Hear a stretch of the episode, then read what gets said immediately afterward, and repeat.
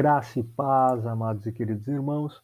Quem fala com você é o irmão Jonathan Chalmes, falando para mais um Comentando EBD. E estamos aqui para comentar a lição de número 6, a lição com o título Expressando Palavras Honestas.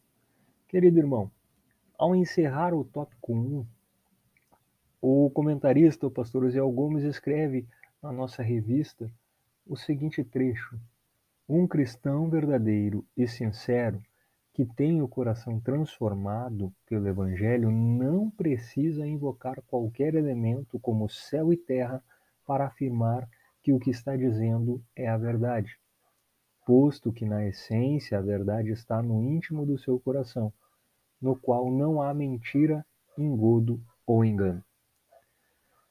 Nessa mesma linha, nós concordamos com a afirmação do pastor Osiel Gomes por vermos amplamente a Bíblia Sagrada nos orientando de igual maneira. Nós não precisamos dar nenhuma garantia de que as nossas palavras, de que a nossa fala, ela é verdadeira, pois as nossas palavras, elas têm de carregar o peso da verdade. Isso porque nós, como cristãos, temos um relacionamento íntimo e profundo com Cristo, que é o caminho, a verdade e a vida, como já o próprio Senhor Jesus se revelou a nós. Então, não há motivo, querido e amado irmão, para, como cristão, como um seguidor de Jesus, nós sermos convencidos de que precisamos dar alguma garantia a mais para a nossa fala, para a nossa maneira de se expressar, para os compromissos que a gente assume.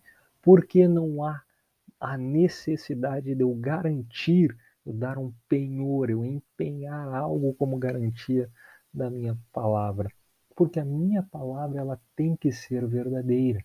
A minha palavra, o meu compromisso, quando eu assumo com alguém, ele tem de ser verdadeiro. Por que tem de ser verdadeiro? Por conta do irmão?